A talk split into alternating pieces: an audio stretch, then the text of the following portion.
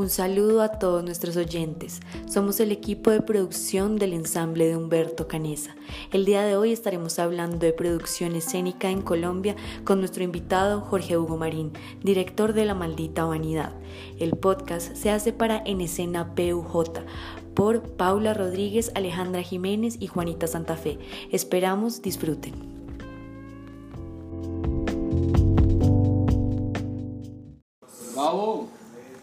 Bueno, entonces la primera pregunta es ¿de qué manera te involucraste en el arte y si fue desde tu infancia?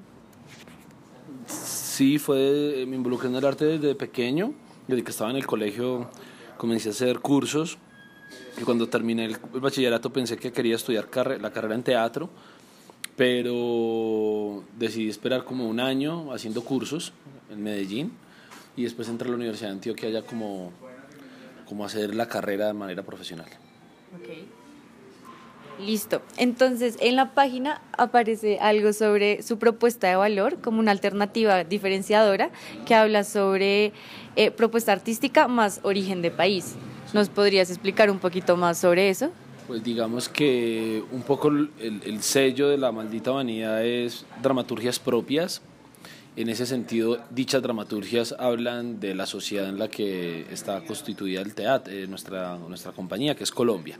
Por eso hablamos de problemáticas actuales, por eso hablamos de potenciar lo que somos eh, como sociedad y a, través de nuestras obras, digamos, hemos hecho varios ejemplos o varias posturas a través del comportamiento de nuestra esencia como colombianos.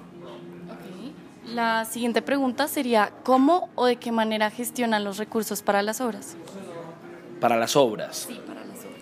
Eh, hay, varios, hay varios, varias maneras. Digamos que la, compañía, por ejemplo, tiene a la fecha 16 espectáculos producidos. Algunos de ellos son coproducción que hacemos con entidades, entidades como el IDARTE, nos ganamos premios de coproducción con el IDARTE, eso con el eh, Teatro Mayor Julio Mario Santo Domingo, o hemos hecho coproducciones con el Teatro Colón, hemos hecho coproducciones con el Ministerio de Cultura, o hemos hecho coproducciones con festivales nacionales o internacionales, como el Festival de Bogotá o con el Festival de Manizales, pero también con el Festival de Santos en Brasil, con el Festival de Viena en Austria, con el Teatro Hau de Berlín. Entonces digamos que siempre hemos buscado la, la manera en que con entidades podamos llevar a cabo nuestros proyectos. Pero si no aparece en el margen de coproducción, hacemos obras pensando en el formato de la casa, donde lo que se hace es como la misma compañía invierte en hacer un espectáculo y así se genera también una dinámica que aunque haya apoyo o no, si hay una idea que se pueda gestar y queramos desarrollarla, se hace. O sea, eso quiere decir que la maldita vanidad en sí no tiene como alianzas fijas, sino que se buscan de, acuerdo al proyecto. Es que depende del área que te hablemos. A ver, la, maldita, la, la, Fundación Maldita Vanidad recibe apoyos de diferentes instancias.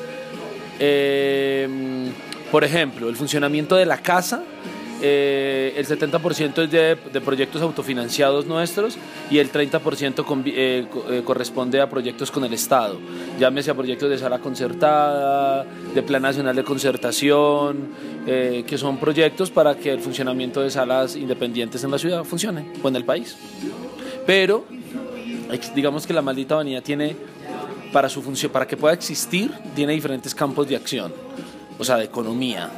Eh, el principal es la compañía artística, o sea, lo que genera la compañía artística en sus giras, en sus viajes en sus temporadas. Segundo, la taquilla de la casa con las obras nuestras o de invitados. Tercero, con el hostal que tenemos. Cuarto, con el café que tenemos. Quinto, con la parte académica que tenemos. Sexto, con los alquileres que tenemos en la, en la casa para grupos que quieran venir a ensayar o a trabajar. Digamos que son, la economía viene como de varios lados.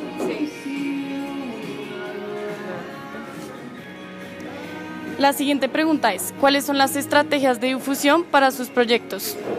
Ah, no, esa ¿Qué implicaciones? ¿Sí? No, no, esa es la de alianzas. Sí, la de alianzas ya. ¿Qué es eso? La de las estrategias de difusión. ¿Cuáles son sus De difusión, digamos que la maldita tiene una plataforma de comunicaciones liderada por un jefe de comunicación, un diseñador gráfico. Eh, el jefe de comunicación es el que maneja todas las redes sociales. Mm, el diseñador gráfico obviamente nos hace todo el, todos los diseños y de acuerdo a cada proyecto podemos tener eh, un jefe de prensa que, se, que, corresponde a la, a la, asociación de la casa con el artista que esté en ese momento y digamos cada proyecto tiene un jefe de prensa distinto. Y en nuestras redes contamos con, bueno, primero tenemos un proyecto que se llama Correo de Brujas, que es eh, un boletín virtual que hacemos mensual a una base más o menos de 10.000 personas. Manejamos redes sociales que somos muy fuertes en Twitter, Instagram, eh, Facebook, eh, y ahí manejamos un promedio de entre todas de 40.000 personas.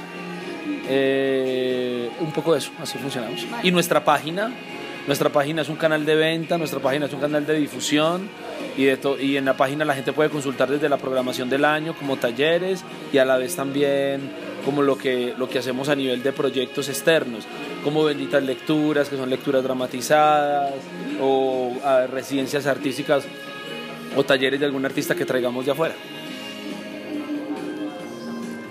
Em, la, quinta. la quinta. ¿Qué implicaciones tiene hacer teatro independiente en términos de producción? Pues no puedo hablar en general, yo puedo hablar de mi caso en particular. Eh, las ventajas que tenemos es la autonomía que te podemos tener en los contenidos y en la forma de hacer las cosas. Cuando decidimos abrir la casa fue porque queríamos no depender de qué sala nos llamara para trabajar, sino que queríamos hacer nuestras obras cuando quisiéramos, como quisiéramos, en los tiempos que quisiéramos. Y ese fue un poco el, acto inicial de arrancar el proyecto. Eh, satisfacciones, pues ver que el proyecto crezca. Satisfacciones, que es, eh, el espacio se vuelva un foco importante de teatro en la ciudad y que un grupo de personas, de artistas y del equipo administrativo tengan a través de este proyecto una economía que es importante que eso suceda. Eh, la siguiente pregunta es, para ti, ¿qué significa Colombia teniendo en cuenta el valor que le han otorgado en su trayectoria? ¿Cómo? Em, ¿Qué significa Colombia teniendo en cuenta el valor que le han otorgado en su trayectoria? ¿En la trayectoria quién? Como del, del grupo. Sí, del grupo como tal. Pues es que, la compañía es creada por artistas de diferentes, eh, egresados de diferentes escuelas del país. Hay artistas de Medellín, de Cali, Cartagena, Bogotá, eh, Armenia. Entonces digamos que un poco lo que se ha reunido, en el grupo de artistas que se ha reunido en Bogotá para crear la maldita vanidad, es una muestra también de las nuevas generaciones de artistas que vienen de formación profesional. Porque hay que entender que el, arte, el teatro en Colombia en, primer, la primera mitad del siglo XX era un arte muy lindo porque empezaron a surgir muchos grupos, pero en la mayoría de un empirismo. Algunos los que podían viajar pues se preparaban y se formaban, pero la mayoría de proyectos artísticos en Colombia fueron creados desde el empirismo y desde las ganas, o porque uno del grupo, en ese caso el director, había viajado a algún país y traía ideas. Hoy en día existe gente profesional que se forma en Colombia, entonces en esa medida le debemos a Colombia pues todo, no solamente lo que somos como artistas, sino el material inspirador que hemos decidido desarrollar a través de los años con nuestro arte, porque es a través de historias nuestras que la compañía ha sido eh, calificada por fuera además. Eh, la séptima es, ¿cuál ha sido la propuesta más arriesgada en términos de producción que han tenido?